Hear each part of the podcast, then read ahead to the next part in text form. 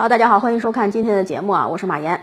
人无远虑啊，必有近忧啊。根据观察者网四月十号的报道，就是巴基斯坦国民议会表决通过了针对总理伊姆兰汗的不信任案，这也就意味着伊姆兰成为了巴基斯坦历史上首个被国民议会弹劾的总理，而且呢立即下台。就在一周前，巴基斯坦反对党领袖夏巴兹谢里夫联合一干在野党议员向国民议会提了。对总理伊姆兰的一个不信任案，但还没有进入投票环节啊，就被副议长苏里一票否决了。伊姆兰呢，随即宣布解散议会，并提前举行大选。既然国民议会已经解散了，那投票也被否决了，伊姆兰怎么就被弹劾下台了呢？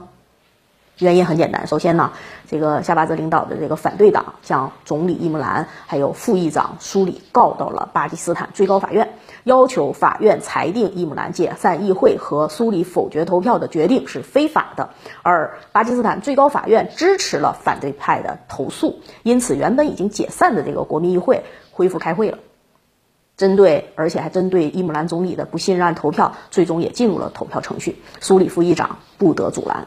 这么判的。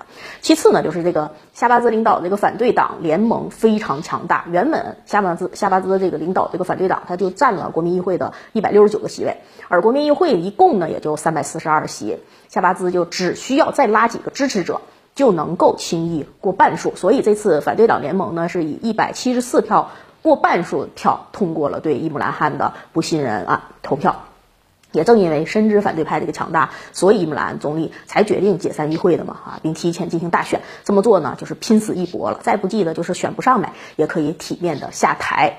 结果没给机会。最后呢，巴基斯坦军方他是站在了反对党一边的。这次巴政坛的地震啊，震源其实，对你说对了，就是还在美国。就在反对派发起弹劾前夕，伊姆兰总理就指控美国干涉巴内政，因为美国官员私底下对巴方人员表示，只要推翻伊姆兰汗的政权，就能改善美巴关系，美国对巴基斯坦这个愤怒就会消失。伊姆兰公开指责美国，而巴陆军参谋长巴伊瓦却高调呼吁要加强与美国的关系，并称美巴关系是良好且具有战略性的。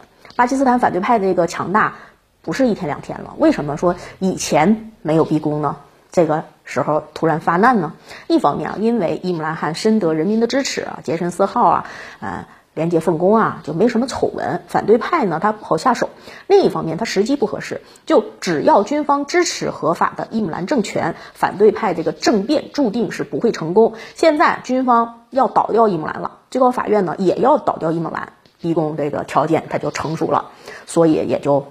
不等大选了，就直接将伊姆兰赶出了总理府。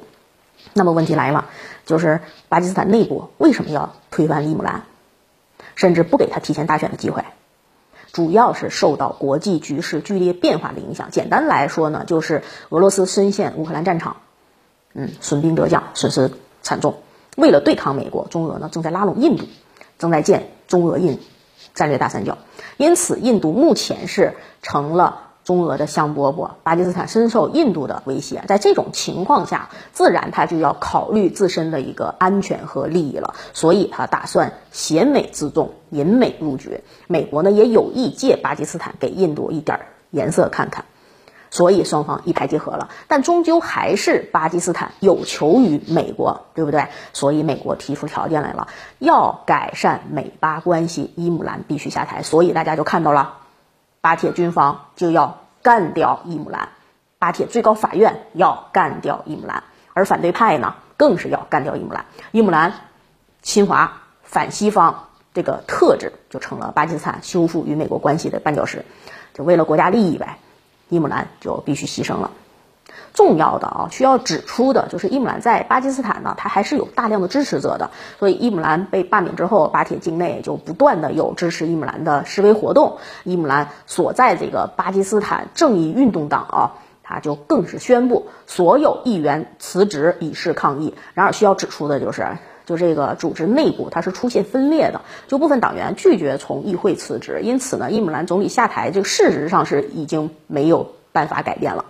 好，以上呢就是今天的节目内容，感谢大家收看，再见。